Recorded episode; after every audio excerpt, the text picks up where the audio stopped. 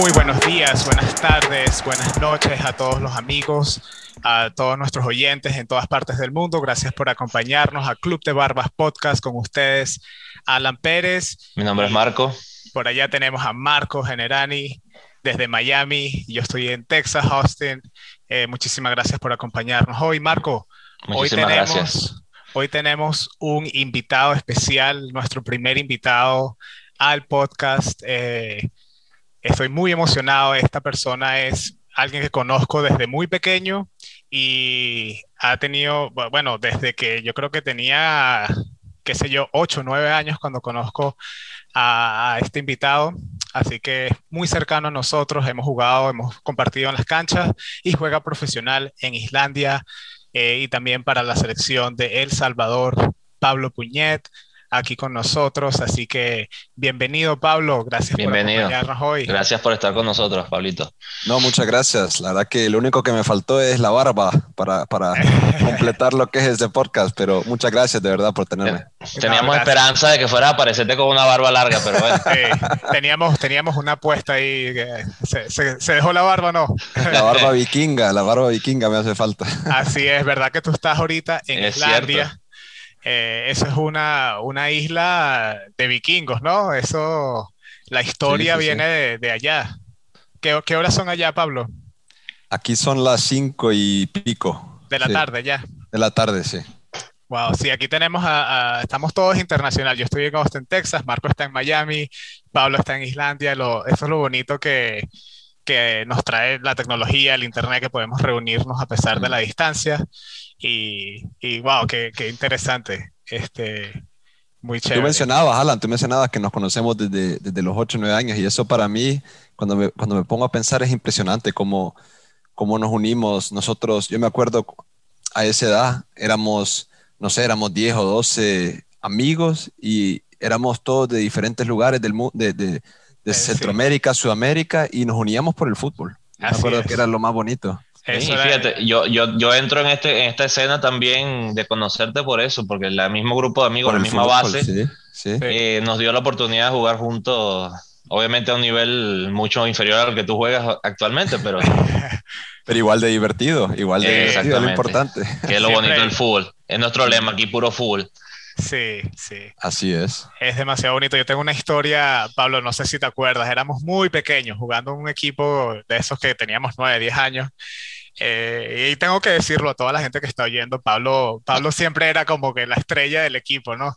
Y le ha pegado la pelota desde la mitad de la cancha para tratar de hacer un gol y había una señora pasando detrás de la arquería y le has pegado en la cabeza y se le ha caído todos los que tenía en la mano. Tenía Qué pena, no me acordaba de eso. Sí, yo me acuerdo de eso porque yo, yo creo que yo estaba gritando, no le pegues, no le pegues. Estabas demasiado lejos. Pero de risa. Eh, no solamente que, o sea, yo pensé que no la ibas a llegar, disculpa, pero no solamente que no la llegaste, sino que la pasaste por encima y le pegaste a la señora y eso me, me causó una risa a mí. Yo, también, yo también sí, yo también si me permiten quisiera dar una anécdota parecida. Yo cuando, cuando la primera vez que jugué con Pablo me acuerdo siempre que me contaban, mira, él, él tiene, va a ser un prospecto, va a ser eh, alguien importante de, de, de, nuestro sitio, en el Doral, que era nuestro, nuestro club. Y me acuerdo siempre una vez, casualmente algo parecido, le chutaste con tres cuartos de cancha y fue la primera vez que yo escuché el balón con ese sonido. Y alguien me dijo, es que así suena el balón que le van a pegar los profesionales. Y mira, han pasado los años, de verdad, no, no, estoy exagerando con esto, de verdad, esto lo hablé con alguien del grupo y, siempre me acordaré de ese sonido de cómo se le pega la, la diferencia entre el nivel amateur y el nivel profesional. Sí, yo creo que, yo creo que eso es algo que mucha gente no entiende porque yo me acuerdo, bueno, yo también a esa edad, 8, 9, 10, 12, 15 años, que uno todavía juega el fútbol por, por, por divertirse y, luego por, por, por, competir a ese nivel, uno no entiende la verdad lo que es la diferencia de, de, un profesional y una persona que es amateur. Y hasta que uno empieza a meterse en esos niveles, te das cuenta que, que ese 1%, ese 2% de diferencia es un mundo de diferencia. Es correcto. El último paso es quizá el más difícil y el, más, impresionante. así es. Así es. Sí, sí, sí. Pablo, mencionábamos que estás ahorita en Islandia y, sabemos que ese es un, país, es como otro mundo, porque yo veo fotos de Islandia, es bellísimo, es espectacular el lugar.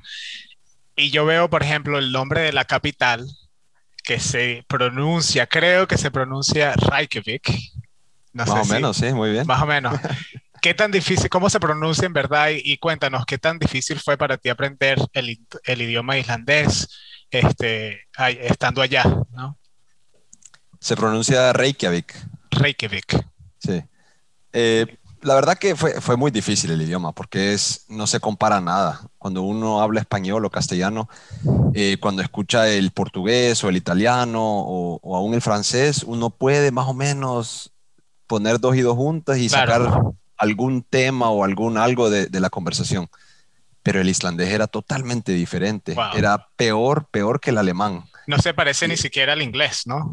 no, no, no. No tiene nada de palabras iguales. Bueno, tiene una quizá de cada mil, o sea, no, no sé, mm. pero no, no, no se compara. Pablo, te pregunto, perdón, eh, yo siempre que hablamos de, esto al principio, de cuando los vikingos, tú no sé si sabes la historia de, Islandia, eh, se, pone ese nombre para, para que los, los vikingos o la, gente que, que en ese momento los nórdicos no fueran para allá y ese país no tiene nada que ver con el nombre. Es un país que entiendo y quiero que me confirmes, es un país verde, un país bonito, un país... Sí, tiene eh, mucho verde, sí. O sea, el nombre es cierto, el, Island como tal fue para que la gente no fuera para allá, le tuviera miedo y pensara que fuera... A un pedazo de hielo. Sí, exactamente. Exacto. No, yo no, yo no sé si es así de verdad. Yo creo que más bien proviene de que los primeros que, llegaron acá han de haber llegado en el invierno. Y en el invierno sí es eh, blanco y, negro, negro por, lo, por la piedra de, lava seca. Entonces parece como que uno está llegando a la, a la luna. Wow. Entonces sí, es, muy distinto, pero, pero yo creo que es así, que los primeros llegaron en invierno y han de haber dicho, aquí no hay nada, este es un pedazo de hielo.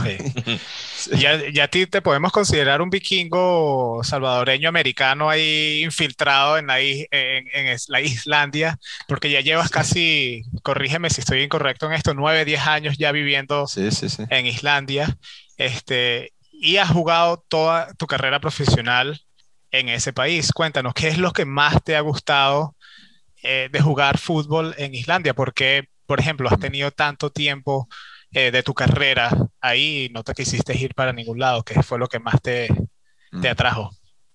Bueno, tuve, tuve oportunidades de irme a otro lado, pero eso lo hablaremos más tarde. Yo creo que lo que más me ha gustado es que es una sociedad, una cultura muy honesta, una cultura que es loca por el fútbol, a pesar de no ser un país conocido quizá por el fútbol, eh, especialmente cuando yo llegué, pero es, un país que, que, bueno, que es muy sano en ese sentido, es muy sano en, en, querer progresar, son personas que, que siempre tratan de, dar lo mejor de sí, que no importa en qué industria uno se meta o, trate de ver, Islandia siempre tiene personas que, que tratan de sacar lo mejor de, de sí mismo, tienen músicos conocidos alrededor del mundo, tienen personas dentro de computadoras, banqueros, eh, tienen de todo, de todo conocidos por todas partes del mundo y eso para mí me impresionó, especialmente que es un país muy chiquito. Claro, eso te trajo a... sí, porque yo, yo soy una persona que me gusta siempre buscar ese, ese, tipo de excelencia. Entonces, y algo que, algo que siempre, bueno, que me dijo mi papá cuando era muy chiquito es que toca triunfar donde uno esté.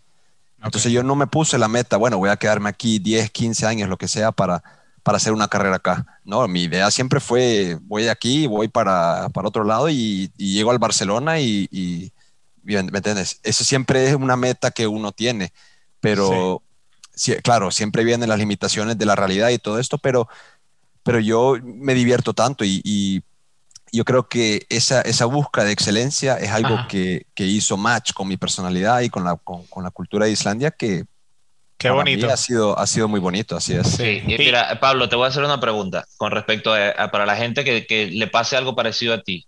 Te dicen, vas a jugar profesional y te mencionan el país Islandia. ¿Qué fue tu primera impresión en la cabeza? Bueno, yo dije, bueno, quizá es un, es un paso para, para, ir a algo más grande o quizá esto, lo otro. Eh, no sé, eh, pero... ¿Valió la pena? sí, claro que sí, claro que sí, porque a pesar de que... Bueno, y, sigue valiendo la pena. Y, claro. Claro. Y, yo creo que mucha gente dice, bueno, es que ya tenés 31, que no sé qué, sí, pero yo, yo creo que tengo 8 o 9 años más para jugar.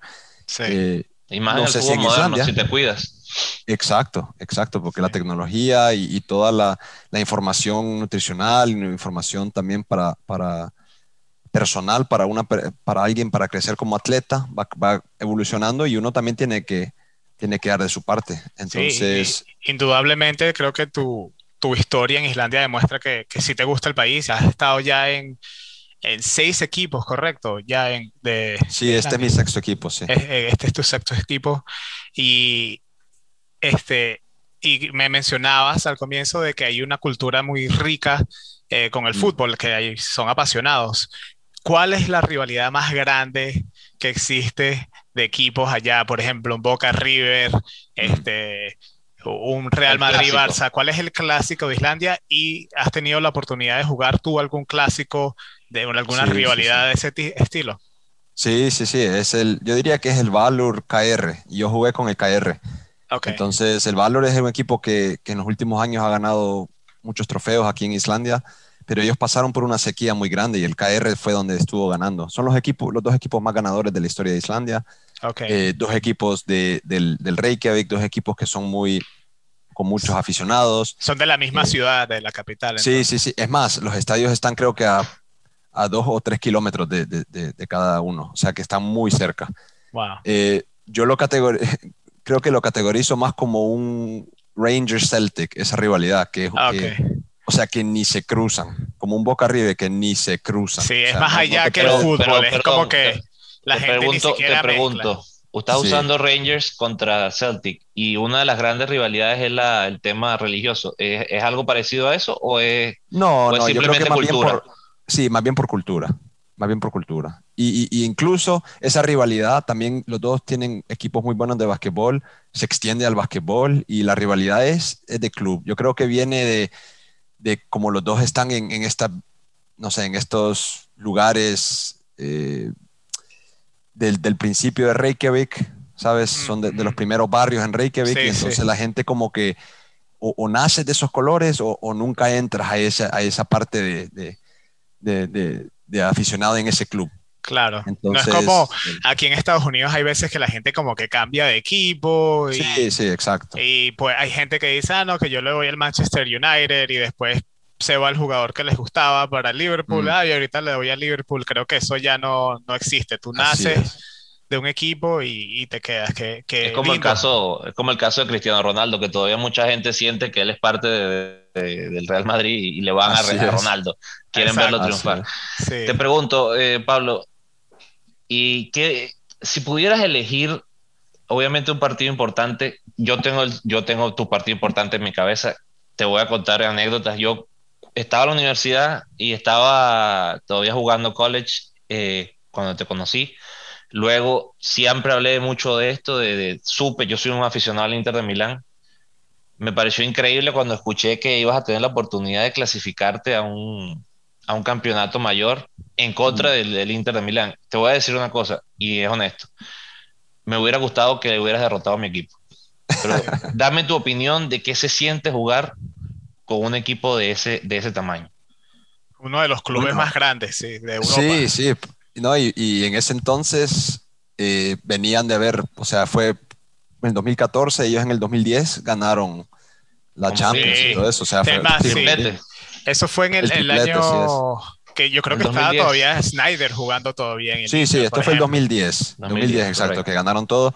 Pero nosotros 2014, o sea que no habían pasado tantos años. Todavía era un club que, sin faltarle respeto al Inter, pero el Inter del 2010 al 2012, creo que más gente le tenía más miedo que un Inter 2017-2019. Ah, hoy en día han dado la cara otra vez para... para sí, sí, tuvieron un bajón gran... fuerte, sí. Sí, pero bueno, les cuento, nosotros fuimos a jugar a Polonia para la tercera ronda clasificatoria de la Europa League y nos tocó contra el Lech Poznan, que es el primer equipo de Lewandowski. Entonces nosotros estamos ahí jugando un estadio bellísimo que lo habían hecho para la, la Eurocopa 2012 y y clasificamos. O sea, le ganamos al equipo 1-0 en casa y quedamos 0-0 fuera de casa. Entonces, nos hemos clasificado para el playoff, que es el último partido. Y la idea era volar de Polonia a Dinamarca y Dinamarca a Islandia. Eh, y teníamos un layover quizá de dos o tres horas, algo así.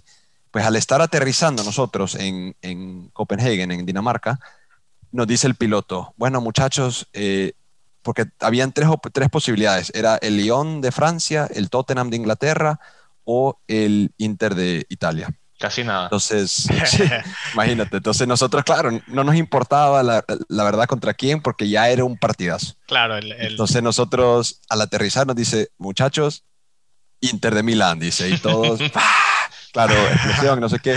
Al final nos quedamos 12 horas ahí en Copenhagen, fuimos, salimos, todo, para celebrar lo que era un paso muy importante para todos, porque era un partido ya eh, de una magnitud eh, élite, o sea, élite. Estoy hablando del top del top. Entonces, eh, nada, y, y, lo curioso es que yo estuve ahí en Copenhagen caminando y nos encontramos con un señor caminando con una camisa de Schneider y entonces nos tomamos fotos todos con la camisa del Inter, o sea, muy, muy bonito, pero al final ese partido sí es, eh, creo que me marcó porque me dio esa confianza de entender que yo quería jugar ese tipo de partidos todos los fines de semana. Entonces, eh, para mí fue algo muy bonito. Esto fue justo antes de ser llamado a la selección, entonces todavía no, no había tenido ese paso eh, a partidos de ese nivel continuos. Era, era, era lo que es mi primer, mi primer como diría uno, cuando uno mete el dedo en el agua. Exacto. Como la primera vez, pues, tu... tu primera experiencia. Tu primera experiencia. primera experiencia de esa magnitud. quiero hacerte otra pregunta sobre el partido y, y, discúlpeme, yo soy aficionado al Inter.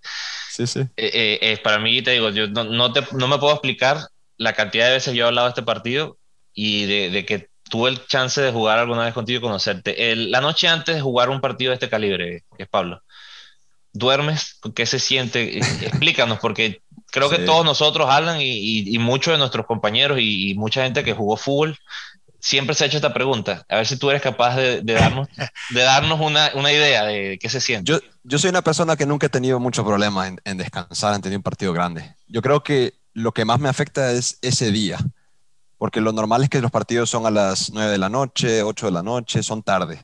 Entonces, claro, ¿y qué haces todo el día? Claro. ¿Qué haces en todo el día? Y esto era cuando no era, no tenía mi hija, no tenía, o sea, a ver, era, era, era difícil porque uno está sentado y, bueno, debería de comer esto, uy, no, y empieza a sobrepensar muchas cosas, muchas cosas. Y como yo estoy en ese momento, estoy lejos de la familia, eh, tampoco tengo esa, ese, eh, el manejo del idioma que tengo hoy en día, entonces para mí fue un momento muy solo en ese sentido, pero pero increíble. Yo, yo era un niño como que el niño que espera para Navidad y espera para Navidad. Yo cuando me enteré, cuando me enteré que ibas a jugar ese partido, yo no pude dormir la noche anterior y, estuve muy pendiente. Yo me acuerdo perfectamente. Casi que lo juego, lo juego contigo. Este, muy, muy bonito. Y estamos hablando de, de, los equipos así grandes como el Inter y mm. sabemos que ya tú llevas bastante tiempo en Islandia. ¿Cómo has visto, y hablamos del bajón que tuvo el Inter, y, y, yo creo que se podría discutir que mientras el Inter tuvo ese mismo bajón durante esos años, ahorita que está subiendo, toda la liga de Italia creo que también sí, sí, tuvo, tuvo bajón. Estuvo España bastante dominante en Europa. Mm. Eh, y, y, cómo ves tú, por ejemplo, la liga islandesa eh, en el tiempo que tú has estado ahí, en estos seis años? ¿Has tenido ha tenido bajones, sube y baja, como la ves mejor que cuando tú llegaste. Eh, ¿Qué piensas tú en ese, en ese aspecto de, de, la liga, pues, donde juegas? Para mí ha crecido, nada más. Ha, ido de subida, desde que yo llegué, ha ido de subida. Eh, y un poco del background de eso es que en el 2008 Islandia tuvo una crisis económica uh, a base de lo que venía de Estados Unidos también. Sí, todo el mundo pasó por esa misma crisis. Es verdad, es verdad, pero Islandia tuvo una crisis muy fuerte. Fue afectada bastante. Fue afectada bastante. Entonces los equipos eh, como que le pusieron esa pausa en invertir en, en, en, jugadores estrellas o jugadores eh, eh, extranjeros y todo esto. O sea, cuando yo vine, yo era el único extranjero en mi equipo, por ejemplo. Donde yo estuve en equipos donde éramos 10 extranjeros después, durante los años.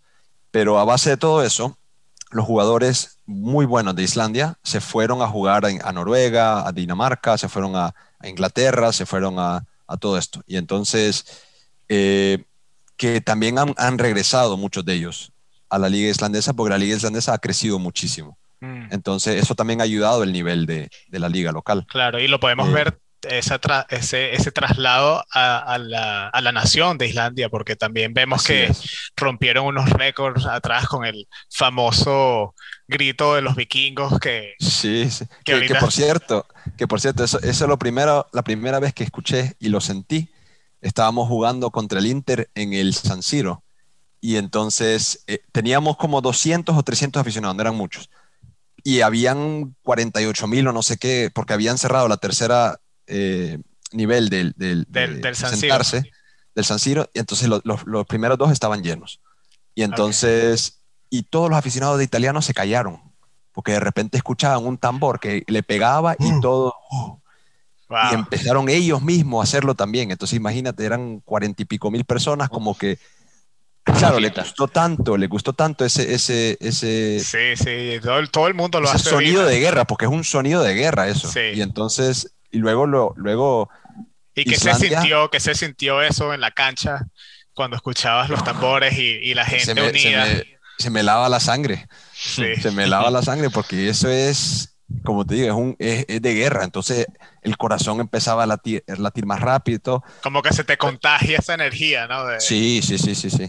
Y entonces, claro, luego lo adoptó los aficionados islandeses y se lo llevaron a la Eurocopa 2016, que fue donde se hizo famoso ese, ese canto, pues, o esa, ese, ese... Era la primera vez que ellos iban, ¿no? A la, a la... Sí, sí, sí, sí. Y entonces eso también ayudó, porque eso, cuando un joven de 15, 16 años ve que su nación está llegando a la Eurocopa y ve que está muy cerca para él también llegar, empieza a subir el nivel local también. Luego llegan a, llegan a un mundial que también sube todo, todo el perfil Empiezan a caerse como que todas las piezas de dominó para que, para que todo mejore.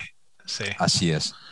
Entonces, eso ha ayudado aquí, claro que sí. Y yo lo viví muy, muy, muy de cerca y para mí fue, fue muy bonito. Incluso yo comparto ahora el vestuario con, con, con, algunos de ellos que estuvieron presentes en el Mundial. Entonces, para mí fue algo muy, muy, muy impresionante. Porque yo, yo tengo ese tipo de preguntas. Yo, mi sueño siempre fue ir al mundial. Entonces, ah, de eh, todos. Bienvenido al grupo.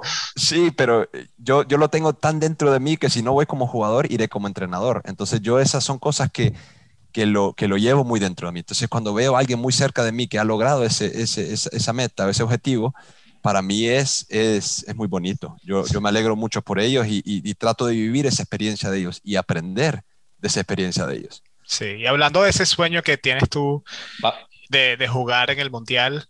Eh, sabemos que tú has jugado para la selección del Salvador, así que vamos a ahorita hablar un poquito de eso si, si nos acompañas y nos compartes también. Eh, sé que uno de los primeros partidos que creo que me, recuerdo de verte a ti y me emocionó también, como podemos compartir aquí, porque eres un gran, un gran amigo, eh, creo que fue contra Colombia. sí, uno de los fue tu debut y me acuerdo yo no lo podía creer de verte en la televisión contra el equipo de Colombia y has jugado contra unos grandes equipos de Sudamérica mm. y Centroamérica al igual eh, y te has enfrentado contra unos increíbles jugadores. Cuéntanos que en la selección de, El Salvador, ¿cuál ha sido uno de los jugadores más difíciles que te ha tocado eh, jugar en contra? Eh, ¿Y cuál fue esa experiencia? ¿Cómo, no, ¿Cómo se traslada a jugar en Islandia y jugadores así de selecciones grandes como las que te has enfrentado? Bueno, yo es que, es que con la selección también sube el nivel del equipo, o sea, con los que, con los que yo comparto, porque yo, por ejemplo, el jugador que más tuve problemas fue Kovacic cuando él estaba en el Inter. Mm. Entonces, pero no estaba rodeado por jugadores también de esa de esa élite, de, esa, de ese nivel. De ese calibre. la selección, sí, de ese calibre, y en la selección sube todo eso. Entonces yo, mi primer partido estoy estoy en el campamento y me dice el entrenador que mañana voy a titular, por ejemplo, y claro, nos toca Colombia, esto es 2014 en octubre, donde Colombia viene a hacer un mundial espectacular. Y, ah, por cierto, Pablo, tienes que marcar a James, me dice. Ah, bueno, perfecto. Entonces, para mí fue un reto personal que me, me encantó y no hizo mucho en el, en el partido él, pero sigue siendo el James de siempre. Claro. Y entonces, no fue muy difícil marcarlo en, en, en, sí. Lo que sí fue muy difícil fue que él no salía nunca de su partido. Él, él, ellos en este nivel están jugando otro, otro partido mental que yo fui aprendiendo durante los años, pero ya lo llevaban ellos en, ese, en esos momentos. Entonces ellos están jugando un partido dentro del partido que la gente no ve. Entonces, claro, uno como que lo ve y qué está pensando y, está totalmente ido, no lo, no, lo, no lo sacas de sus casillas. Y en los momentos que salen de sus casillas fue cuando ellos, o cuando no juegan bien, o cuando, o cuando pierden. Pero, pero algo muy curioso que, que les comparto muy chistoso es que yo estaba marcando a, creo que era Falcao en uno de los corners o algo así, y olía tan bien, estaba tan bien aperfumado, que se lo digo así como que de chiste, pero al mismo tiempo de verdad. No lo quería, no lo quería soltar. No, y yo decía, y yo decía, wow, pero qué rico huele en medio partido. Yo estoy todo sudado, apesto, no sé qué, a grama. y... La gente sabe que si no quieres que te marquen, tienes que no lavar el uniforme. Esa es la técnica, la técnica que usamos nosotros. claro, qué, feo, qué feo. No, y entonces, pero desde ese momento dije yo, es que me voy a comprar una colonia buena para ocuparla y todos los partidos, y, todos los partidos lo hago. Qué increíble, qué increíble como ese tipo de cosas te, te marcan, ¿no? Eh, y te, te voy a hacer una pregunta sobre lo que es para ti la selección como tal. ¿Qué, ¿Qué, se siente representar a un país? Que tú, me imagino que tú tienes redes sociales y tienes tus seguidores, pero ese, ese sentimiento de que ganaste y, la, y tú sientas el apoyo mm. literal de una nación, ¿qué, ¿qué, qué, se siente? Cuéntanos un poco sobre eso. Bueno, es, es, es mucha responsabilidad porque hay mucha gente que vive el fútbol eh, dentro de nosotros, o sea, dentro de esa cancha, vía nosotros. Entonces, digo nosotros los, los, seleccionados en ese momento que estamos en la cancha. Entonces, uno, uno no lo llega a entender en ese momento porque se da cuenta que, bueno, o sea, estoy jugando un partido de fútbol como cualquiera, porque en la realidad es, esa.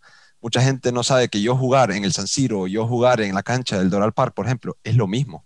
Es lo mismo, es la misma, el mismo fútbol, es lo mismo todo. Todo, todo es lo mismo. Lo único que cambia es cómo uno percibe esos cambios. Entonces, cómo uno se pone esa presión encima de sí mismo. Entonces, que no significa que yo no he sentido presión, claro que sí, pero la presión de escuchar un himno y que la gente te lo esté gritando contigo y, sentir lo que es eh, meter un gol o que te metan un gol en esa cancha, ser abuchado o ser alabado en esa misma cancha de, una selección, de, un país, es, fuerte y no cualquiera lo, logra hacer con, muchos años sostenido. Hay gente que llega y no lo ves más otra vez en ese nivel porque, porque es muy difícil, es muy difícil en, en muchos sentidos, Hay pero que sobre tener todo fuerza es mental. mental. Sí. Así es, algo que yo he tenido la oportunidad de, de ser entrenador y, y me parece que hay muchos jóvenes que no entienden el aspecto tan importante, lo que es la mentalidad de un deportista, la mentalidad de un atleta de llegar a unos niveles más altos, no es solamente lo físico, que sí es importante, pero se podría hasta decir que es más, mucho más importante tener la, actitud correcta, la mentalidad para sobrepasar esa presión o saber qué hacer en, eh, cuando te toca enfrentarte contra un James o cuando estás jugando con nosotros en los domingos. El, yo, quería también, yo quería también decir una cosa sobre eso. Yo también fui entrenador y tú mencionas, Pablo, que tú también te interesa eh, ese mundo. Una cosa que quisiera compartir, porque al final nosotros queremos también que la gente disfrute el deporte y, y llegue a ciertas cosas, viva ciertos momentos como nosotros. Eh, yo siento que, que, verte a ti triunfar es una manera de decirle a todos estos que, muchachos que nosotros entrenamos, mira, sí se puede lograr, eh, pero como todo, tiene que ser un trabajo constante, una, una, disciplina. Si tú pudieras darle un consejo, Pablo, a toda, a toda la gente que está aquí y obviamente en el mundo, que todavía lo, a veces lo duda, voy a, voy a salir con mis amigos o voy a entrenar. Dame tu opinión, ¿qué consejo le darías ¿Cómo lo viste tú, este tipo de cosas? Es que para mí siempre fue muy fácil, entonces para mí la disciplina no fue una, no, no fue una decisión. Para mí la disciplina era, era un non-negotiable. Yo no lo era negociaba parte, parte de tu ser. Era, era así. sí, yo, yo, no tuve, nunca tuve ese, ese momento donde decía, voy o no voy, porque mañana tengo entreno o partido o lo que sea. Es que nunca tuve ese, ese, momento. Que, que Tú sabías que era lo importante. Sí, eso era algo que mi papá me, inculcó desde muy joven y, algo que yo ya lo entendía y lo tenía muy claro. Pero fue porque yo tuve una conversación con mi papá a los 14, 15 años donde él me preguntó, ¿lo querés tomar en serio o no el fútbol? Porque yo estaba en ese momento donde me atrevo al todo o no. Entonces yo creo que, los jóvenes o gente que, que, tiene esas aspiraciones tiene que tomar esa decisión y no tomar esa decisión diciendo, voy a, voy a ver qué tan lejos llego, porque no sirve así. Porque una decisión tiene que ser tomada con todo lo bien, lo mal, lo, lo, dentro del alma y lo afuera en el cuerpo, tiene que ser con todo esa decisión. Es, como, como casarse con la decisión, es decir, sí. Eh, sí, exacto. A todo dar, ya que dije que sí, es una, me voy a comprometer conmigo mismo a, a lograr esto.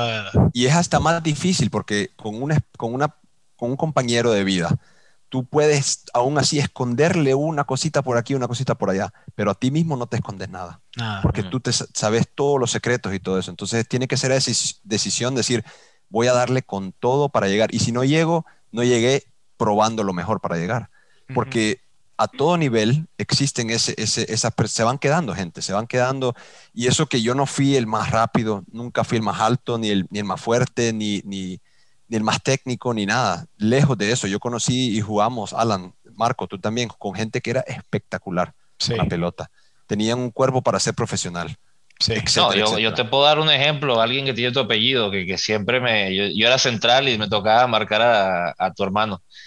Y él, y él, te digo, talento puro, y no, no te tomes mal a esto, quizás tiene más talento puro que, que tú. Sí, yo jugué contra los dos y también contra hermano pequeño. Y te digo, a ti se te notaba otra mentalidad, creo que Alan puede estar de acuerdo conmigo, o sea, tú se te notaba, tú, tú, estabas enfocado, tú ni hablabas, ni tú llegabas a los sitios y se te notaba, tú estabas en, en, en eso. Pero, y nada malo, o sea, Donato. No, yo, yo, lo acepto mismo, yo mismo lo acepto. En talento puro me parece que pudo haber llegado y, hubo muchos compañeros nosotros, no los voy a mencionar, pero te digo que, que por talento puro los tuvimos. Lo que pasa es que la mentalidad, como tú lo mencionas, es muy importante. Entonces, yo diría, yo diría que eso es lo más importante, creo yo, es la mentalidad. ¿Cómo, cómo empieza un joven a decir, eh, yo merezco estar ahí, yo merezco estar ahí y debo trabajar para llegar allí? Porque el tema es que la gente, lo que le cuesta a la gente entender es que uno puede tratar lo máximo. Bueno, te explico, les explico como en un partido de fútbol, que son 90 minutos y los dos equipos quieren ganar. Claro Puede ser que un equipo se prepare mejor que el otro, pero que pierda. Y entonces uno intenta el 100% y el otro equipo intenta el 90% y pierda. Y eso duele. Eso duele porque uno está dando el máximo de sí mismo y aún así no logra llegar a ese objetivo. Y eso duele. Ahora, si lo maximizamos para, para, lo que es una carrera o lo que es un, un, eh, un mundo de fútbol profesional, es difícil. Es difícil porque no, no cualquiera llega. Y es la realidad. Entonces yo creo que lo más importante es que la gente se prepare, eh, no simplemente para, para, para, ponerse una meta de sí o no, sino es, bueno, yo voy hacia esa dirección. ¿Y esa dirección, qué significa esa dirección? Bueno, tengo que hacer sacrificios sociales, tengo que tener una disciplina muy alta, tengo que entrenar muy fuerte y muy inteligente, tengo que, me tiene que gustar mucho el fútbol también. Son, son, todas esas cosas. Y de ahí va creciendo de bloque en bloque y de bloque en bloque. Y es un por ciento al día mejorar y, ver esa mejoría después de un año, después de cinco años y todo eso. Claro, esa es otra cosa, eso es muy importante lo que estás mencionando, que, que, ese mejoramiento no viene instantáneo y mucha gente piensa que mm. eh, tú dices que sí, voy a ser futbolista y ya mañana vas a ser el próximo Mbappé. Y, y no es. así. Todo lleva su tiempo, todo lleva un proceso y eh, el proceso y el camino es largo. Porque bueno, ustedes que fueron entrenadores seguramente tuvieron a, un jugador que tuvo un partido espectacular y los próximos dos partidos no lo ves. ¿Por qué? Porque, porque, ese niño ya, ya tuvo un partido y dice, ya llegué, ya estoy aquí, ya estoy en el top, soy lo mejor, donde la gente cree que es una destinación y no lo es. Es, es, es un camino interminable y es un camino buscando la excelencia. No es necesariamente buscar ser el mejor, sino que buscar la excelencia. Sí, yo, eso para mí es un cambio muy importante. Como entrenador, el, el, problema más grande que veía con ese aspecto de, de, la fortaleza mental era de que, por ejemplo, ganábamos tres partidos seguidos y después llegaban a la práctica como que si ya habíamos ganado un mundial mm. y, y, no ponen el mismo esfuerzo y, y, siempre tienes que esforzarte para seguir mejorando, ¿no? Si no, uno queda como estancado en el mismo nivel y no hay esa progresión. Y, quizás, Alan, te pregunto, bueno, o comento, mejor dicho, eh, una de las cosas que yo me recuerdo siempre de este tema de, entrenar, a los niños no tanto, porque al niño siempre, tú sabes, es, un niño y, hay va a tener días buenos, días malos, todos los tuvimos, inclusive nosotros a nuestra edad. Pero quizá también quisiera tomar un segundo para decir esto. Los padres también son muy influyentes en, en, en estas decisiones. Es muy importante entender una cosa. Yo, por ejemplo, creo que los tres que estamos aquí hablando, porque, bueno, tus padres no los conocí más que lo que me estás comentando, pero por lo que me dices, lo que me dices, tu papá es, igual que nosotros. Jamás yo fui, o sea, yo jamás le pedí a mi papá, ve a, hablar con el entrenador que me ponga. O sea, no, yo siempre entendí esa mentalidad de que me lo tengo que ganar y no me puedo caer el día que me ponen en la banca, porque Pablo, tú probablemente te ha pasado igual que a nosotros, porque eso es una parte del fútbol. Es ser banca y dices, se te vino el mundo para abajo y tienes dos opciones. ¿Te levantas o te dejas caer? ¿Te ha pasado alguna vez? ¿Cómo, lo, cómo te, te sentiste? Explícanos un poco cómo se siente estar en ese nivel y verte a lo mejor en un momento malo que no eres titular. Yo creo que hay que darle la vuelta a cómo, cómo uno lo percibe, porque mucha gente dice, no, es que, bueno, ahora soy banca y no, es que no me tiene eh, la fe del entrenador y, qué van a pensar mis compañeros y qué va a pensar mi papá y qué va a pensar y ta, ta, ta, ta, ta, y, sigue corriendo la mente. En vez de darle la vuelta a, a, cómo percibe uno esa situación y decir, bueno, ahora voy a ser yo el capitán de la banca y voy a asegurarme que todos los que estamos aquí estamos preparados para entrar. Incluso vamos a ayudar a los compañeros que están jugando y yo mismo ayudar con, con las pelotas y con el agua y con, y con los petes y lo que sea. O sea, hay que llegar con todo en ese, en ese rol, porque el rol va cambiando diariamente, porque de repente incluso tú estás ahí y estás con mala cara y se lesiona alguien en, en, el, en el, calentamiento y el entrenador se da la vuelta y te ve esa cara y no te va a poner. Claro, porque la, actitud, la actitud no es la, la correcta. no es la misma. sí, el, el, ambiente, el ambiente también influye, ¿no? El, cómo te siente la gente de que eres negativo, pues. Y, eso yo no lo puedo controlar. Yo no puedo controlar si el entrenador me pone o no. Yo lo que puedo controlar son cómo, cómo estoy en esa situación. Cómo, lo hace, cómo haces tu, tu, trabajo. Muy bien dicho, muy bien dicho. Entonces yo creo que hay que darle vuelta a, esas situaciones para, para siempre buscar el lado positivo. Y no estoy hablando de que siempre sea uno sonriente y todo eso. Yo no estoy diciendo de que no me duele estar en la banca. A mí me dolía muchísimo pero tenía que tomar esa decisión que tú decías, Marco, es, ¿me levanto o me quedo ahí? Entonces, no, me levantaba, e incluso me levantaba hasta un nivel que no había ido yo antes, que es eso mismo que te decía, yo mismo me ponía el gafete de capitán de la banca y adelante muchachos, vamos con todos, ¿en qué les puedo ayudar? Entrenador, mira, yo creo que yo he visto esto y esto y lo que sea, incluso al, al, al, al utilero, yo te puedo ayudar con esto, con lo otro, o sea, era todo para asegurarme eso, que... claro que se ve y dice, no, esta persona quiere quiere seguir adelante y quiere mejorar y hasta lo demuestra en la cancha que no está no, en la, en la banca. No está ni en la cancha y, está jugando su propio partido, así sea en la banca, ¿no? Porque eso también cuenta. Eh, muy, muy bueno. Ya que, estamos en este tema de, de, de hablar un poquito y, y, decirle consejos, se podría decir, a, a quizás oyentes jóvenes. Eh, sabemos que tú jugaste también en la universidad aquí en Estados Unidos, jugaste cuatro años y eh, quizás hay un concepto que yo lo tuve, que, que, decía como que no, si juego en la universidad, quizás cuando ya me gradúe voy a ser muy viejo para jugar profesional, porque vemos a estos eh, superestrellas que empiezan a jugar a los 18, 19, 20 años en, en la elite. Mm. Eh, ¿Cómo ves tú, cómo comparas tú el, el, fútbol, el nivel universitario aquí en Estados Unidos contra eh, el nivel de Islandia, por ejemplo? Mm con, la nación y qué consejo le puedes dar a esos, a, esas, a esos jugadores que están decidiendo en si seguir jugando fútbol profesional eh, o ir para la universidad y jugar en la universidad. Sí, es, difícil porque para mí fue algo que, que, mi papá me, y mi, mamá también me pidieron mucho de que lo considerara, que fuera para la universidad. No estoy diciendo que ellos tomaron la decisión por mí, sino que influyeron mucho en esa parte de la decisión, porque son muy pocos los jugadores que están listos a los 17 y 18 años para irse a pelear eh, la, la, vida, porque esta gente que somos, los profesionales del fútbol viven de eso. Entonces son muy pocos la gente que está lista mentalmente para irse, a, incluso físicamente, para irse a pelear lo que es el pan y el agua de la persona. O sea, son muy pocos. Eh, por otro lado, yo creo que es un, es un paso muy, muy bueno para muchos jugadores eh, para muchos jóvenes ir de, de, este fútbol de 17 años y, e ir a jugar con gente un poquito mayor que uno, porque yo a los 18 estaba jugando con gente de 22, que a pesar de no ser mejor físicamente que yo, por ejemplo, eran, más, eran con más experiencia, ya habían pasado por mucho fútbol, muchos más años que yo, y eso siempre ayuda. Eso siempre ayuda al desarrollo de un jugador. Eh, yo no sé si hubiera triunfado a los 17 y 18 años. Quizá por conociéndome hoy en día y por mi mentalidad diría que sí, claro que hubiera triunfado.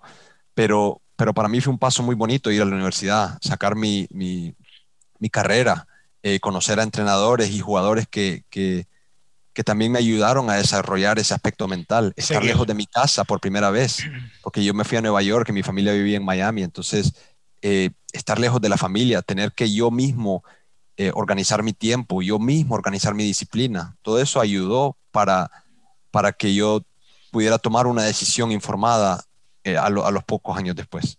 yo diría que es un buen paso para mí.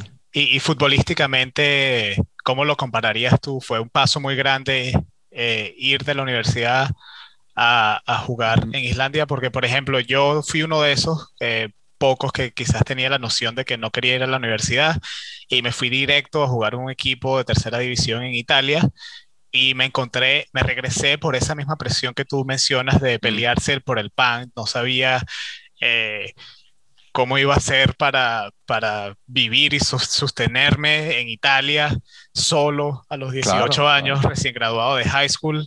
Y de repente me dicen, bueno, vas a estar esta temporada, pero tienes que jugar en la inferior todo, este, esta temporada por un tema de, el mercadeo, eh, sabes, la política que gobierna y el, el dinero y las finanzas del club tenía que jugar un año con mm. los juveniles para hacer la transferencia a los grandes y no me iban a pagar nada y pues esa presión hizo que me regresara.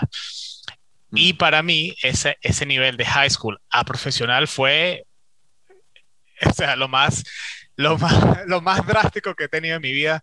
Eh, lloraba, lloraba, no podía hacer un pase bien, eh, me mm. sentía que era muy lento, eh, mentalmente y físicamente. Eso fue un momento muy frustrante. Pero en tu caso, tú jugaste en la universidad cuatro años y después fuiste al profesional. ¿Cómo comparas tú esas dos, esas dos experiencias? Sí, para, para mí es importante porque mucha gente, no importa la meta que sea, eh, no sé, hacer 10 pull-ups, eh, perder 10 kilos, lo que sea, cualquier, cualquier meta, si la meta es muy grande o muy fuera de la visión real, uno tiende a no llegar a hacerla porque dice, no, es que es imposible, no, eso no, eso no lo hace nadie. Y entonces no lo hace. Pero si uno se pone un paso que ve adelante y sigue dando los pasos y sigue dando los pasos, pues va creciendo y va progresando, no hay duda. Y lo más importante para un jugador joven es jugar, es tener partidos y jugar. Entonces yo dije, bueno, voy a ir a la universidad donde puedo jugar, voy a una universidad donde tiene una cultura ganadora también, porque fue una universidad que, que, que peleamos siempre por los títulos nacionales y eso fue también muy importante para mí porque yo quería rodearme de esa cultura ganadora, que eso, eso, eso es algo que lo llevo muy dentro de mí y siempre, y a mí me gusta ganar.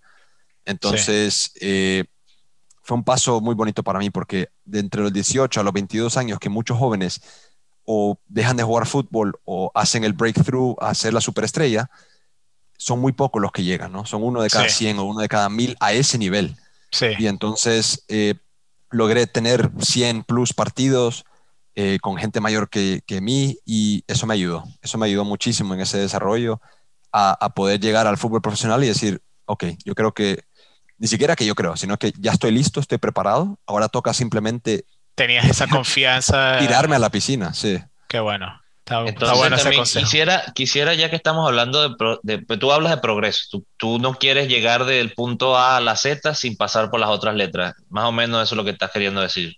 En muchos casos, sí, en muchos Entonces, voy a aprovechar esto para, para, tocar un punto que quería hablar, pues siempre, eh, no sé si lo has escuchado, pero Alan y yo siempre nos caemos a, a polémicas, porque de paso, nosotros nos queremos mucho y, siempre eh, damos nuestra opinión y no nos basamos, ¿sabes? Somos honestos. Eso es una cosa que, ha sido, que ha sido muy, muy, muy, justa a, lo largo de nuestra vida, no tanto en el fútbol.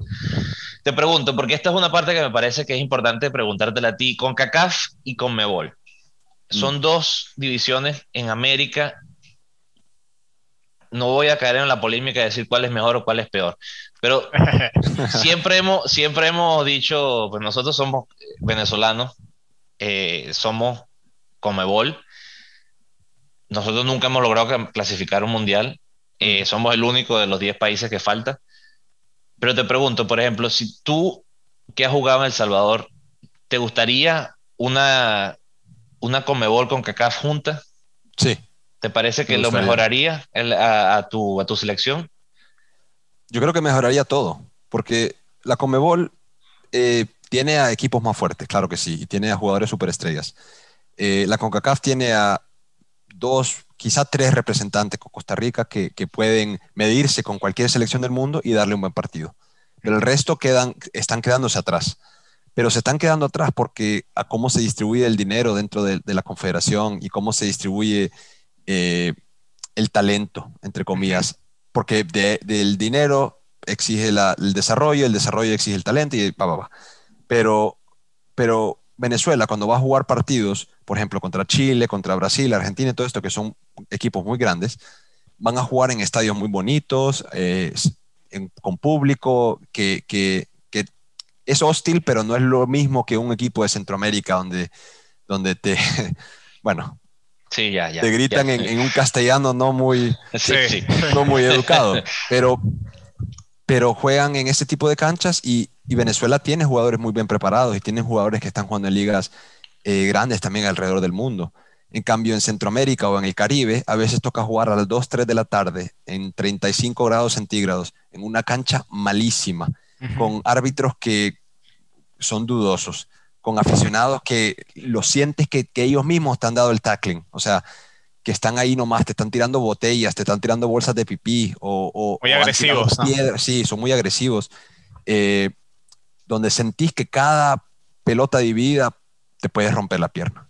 O sea, es ese, ese tipo de, miedo que uno tiene que... Porque hablo de miedo porque el miedo es algo normal. No lo digo de miedo como que, uy, no quiero estar, formar parte de eso, porque hay que tener coraje para jugar el fútbol, pero pero es un miedo normal. Yo creo que es un miedo, que, todo eh, jugador lo siente. Para aquellas personas, sí, porque tú también mencionaste, ese es el pan y, el agua de, tus piernas son lo que te dan a ti el salario. Cuando te entran con, e, con, esa, con esa fortaleza, tú ves a veces jugadores que lloran en la cancha después de una lesión. es por eso, porque imagínate, te puedes quedar sin trabajo. No, ese es el, miedo. Es así, es así. Es una, es una carrera muy, ¿sabes? Muy, muy peligrosa, porque como lo que tú mencionabas antes, y no, no quise, me parece que estás correcto en mi opinión. O sea, no, no estoy diciendo que nosotros tres estemos en lo, en lo que es correcto, pero en mi opinión me parece que es lo correcto. Yo creo que después del podcast deberíamos es lanzarnos a, a, la organización de presidentes sí, sí, sí, de verdad. Pero te, te, te, te quería también eh, preguntar, no voy a llamarlo Copa América, no voy a llamarlo Copa Oro, ¿te gustaría una Copa, y voy a decir Copa América, pero voy a explicar, es Copa de América, o sea, de verdad. Sí, sí, sí, sí. Un, sistema estilo Copa Europea, ¿te gustaría? Me encantaría, sí, me encantaría. Lo que pasa es que yo creo que también quitaría la chance de naciones un poco más chiquitas a, llegar a representar ese, ese estilo de, de, Copa. por eso te digo, por, usarlo como Europa, que tengan un sistema de grupos y después vernos en, en, en, una, en una Copa como tal. Darle chance, porque como tú dices, es justo también mm. que todos tengan su chance. Sí. Bueno, ya Europa de por sí tiene a, creo que son como, como 50 equipos que, que pasan por la clasificación eh, y ahora lo han expandido a 24 equipos, o sea, casi la mitad de los equipos llegan a, a, a la, a la Copa. Sudamérica todos los equipos van. Correcto. Y en la CONCACAF van 16 de 50 o algo así. Es un tercio de, de los equipos.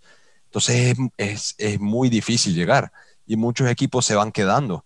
Y cuando un equipo queda, no llega ese funding, ese, ese, ese dinero para, para desarrollar el fútbol dentro de ese país. Y entonces, claro, México y Estados Unidos, que de por sí tienen ya, están muy, muy adelantados que el resto de, del CONCACAF, desarrollan mejor, desarrollan más rápido y van mejorando. Y no quito de que ellos están haciendo las cosas bien, y lo están haciendo bien, pero yo creo que un, formato así, aunque me encantaría, personalmente me encantaría, no creo que, que le daría oportunidad a países más chiquitos. Mataría a esos equipos. pero no, y no me parece, no me parece justo tampoco que, que se sufra. Eh, hay selecciones buenas. Mm. no voy a decir mediocre porque no es la palabra, es una selección de, de, segunda línea, sobre mm. todo cuando compara con México o Estados Unidos, con la infraestructura. No es, no, es, no es que no tengas el talento, primero tienen una ventaja, tienen muchos más personas per cápita, entonces tienen más probabilidades que salgan jugadores. Al punto de que tú, tú, ser americano, tú pudiste haber jugado eh, en los Estados Unidos. Y fíjate, terminas que juegas allá, pero es, una, es un tema también de población. Pero si vamos a la segunda línea, y no estoy diciendo que sea peor, simplemente estoy diciendo con menos recursos, también está la tercera y la cuarta. Y, si vamos a meter la cuarta, que es parte del problema que yo le veo a CONCACAF, es que muchos equipos son semiprofesionales, es lo que tú estás mencionando. Hay sitios que no, ni siquiera tienen una manera de transportarse para una selección. y, eso, y eso está bien, eh, está siendo justo, pero ¿hasta qué punto le hace daño al fútbol, en tu opinión? Porque un, equipo, eh, un equipo semiprofesional, ¿qué te puede brindar como, ya no voy a tocar el marketing, pero como futbolista? Sí, estoy de acuerdo, estoy de acuerdo porque yo entiendo que un Messi no se quiere medir contra el equipo de la Bahamas, donde la Bahamas tiene a todos sus jugadores jugando en la liga local de la Bahamas, que es amateur, y, y tener que viajar ahí a una cancha mala, sintética, que no ha sido renovada en 10 años, no sé, digo. Y yo lo entiendo a, a, que, a que un argentino no quiera ir para allá, yo lo entiendo pero a El Salvador le toca, y a Estados Unidos también le toca, y a México también le toca. Entonces es, es difícil para eso. Por eso es que el Estados Unidos se quedó y no fue al Mundial eh, hace, hace cuatro años, tres años, porque tuvo partidos muy difíciles. Le tocó ir a Trinidad, a una cancha difícil, y, perdieron el partido y se quedaron fuera del Mundial, donde la gente se quedó sin comprender lo, lo grande que fue. Eso es como que Brasil no, se, no, no fuera al Mundial o Argentina, por ejemplo, es muy grande. Fue la sorpresa con Italia. Los dos equipos que se quedaron del, del Mundial para mí fueron ellos dos, Estados Unidos y Italia. Exacto. Correcto. Entonces, yo creo que, yo creo que tenés razón, eh, pero no hay una solución, mm. que es que esa tercera y cuarta línea, sí, quizá les quitan un poco el espectáculo, eh, pero, pero es parte del fútbol y es parte de ese, de ese spectrum del fútbol que tenemos que, que ir desde, la A a la Z en todos los equipos porque, porque así es el capitalismo de la FIFA, ¿no? sí, tiene que, tiene que llegarle. Así se maneja, sí. Tiene que llegarle un poquito más de dinero a esos equipos para que, como tú dices, mejoren eh, el fútbol local y en, en Ende también mejore su, su nivel y, y, tengamos una competencia más fuerte, eh, sea en la CONCACAF o, bueno, en la Comebol nada más hay 10 equipos, pero es lo que ve Venezuela, por ejemplo. Este, y, hablando de, Venezuela y la Conmebol, eh, vamos a un segmento ahorita que lo queremos llamar opinión de un profesional. Y es una pregunta que te vamos a hacer. Ahorita mismo, hoy estaba jugando Gales contra Dinamarca, no sé cuánto va el partido, estamos grabando esto el sábado 26 eh, de junio. Y, es más, déjame buscarlo aquí rapidito para decirles el marcador. Yo, le, yo puse en, en mi quinela que ganaba Dinamarca, y ah, Dinamarca 4 a 0 a Gales. Imagínate. Final del partido, sí. Se despertaron este, otros vikingos, ¿eh? Sí, 4 a 0. Y, también, y también mañana continuamos con la Copa América. Así que, Pablo, opinión de un profesional. ¿Quién gana la Copa América en tu opinión y quién gana la Eurocopa en tu opinión? Creo que la Copa América la gana Argentina, pero porque tengo un sentimiento muy personal con Messi. Ojalá que gane un título. yo también. sí, pero, pero, pero, de otro lado, Brasil ha demostrado que, que también anda en su top y, y, tienen un equipo más completo, quizá. Eh, yo creo que sería bonito ver una final Brasil-Argentina, claro que sí. Yo creo que todos soñarían con algo así, pero, pero simplemente por, por, los dioses del fútbol voy a decir que, que gane Argentina. Que gane Argentina para que Messi se lleve por fin su trofeo con, con la selección. y, y, en la Copa y en la Eurocopa, ¿quién crees que se la lleva? es difícil, pero yo creo que yo se la voy a dar a Holanda. ¿A Holanda? a dar a Holanda, sí.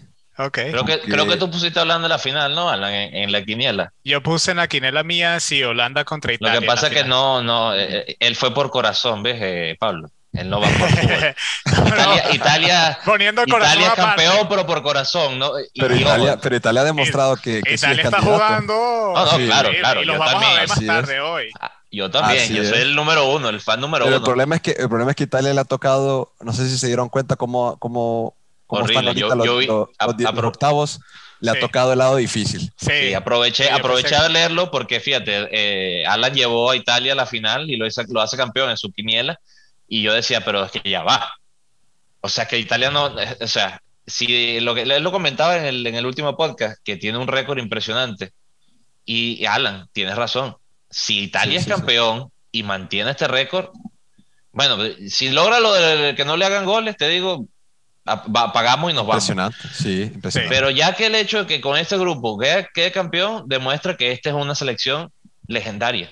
Sí, joven y legendaria para, para, y, lo bonito es que también los vamos a ver en el Mundial de Qatar el año que viene ya. podrían, podrían formar lo mismo que hizo España hace 10 años, por ejemplo. Correcto. Podrían hacer ese estilo de, de, Eurocopa y Mundial. Sí. Especialmente que tiene un grupo muy, muy, muy unido, Italia. Sí. Así que bueno, eh, ya nos quedamos sin tiempo. Pablo, gracias por estar de nuevo con nosotros hoy, compartir eh, con Club de Barbas Podcast y queremos solamente darte la plataforma si tienes alguna cosa que decir, que agregar, algún proyecto, algún partido tuyo que quieres que los oyentes vean y, te apoyemos, pues este, para que lo compartas. Este es tu Tus redes. Exacto. No, muchas gracias, muchas gracias. Yo, yo no soy una persona que me meto mucho en las redes, pero tengo el Twitter y el, y el Instagram donde, donde tengo a mis seguidores. Eh, yo creo que, bueno, muchas gracias por tenerme aquí en el podcast. Sobre todo, eh, les pido a la gente que vea la Eurocopa, que vea la Copa América y que disfruten el fútbol. Es un verano lleno de muchos partidos y, para mí hay que disfrutar, disfrutarlos, a, disfrutarlos. Así tiene que ser. Así que bueno, amigos, gracias por acompañarnos y como siempre recuerden, puro fútbol. Puro, fútbol.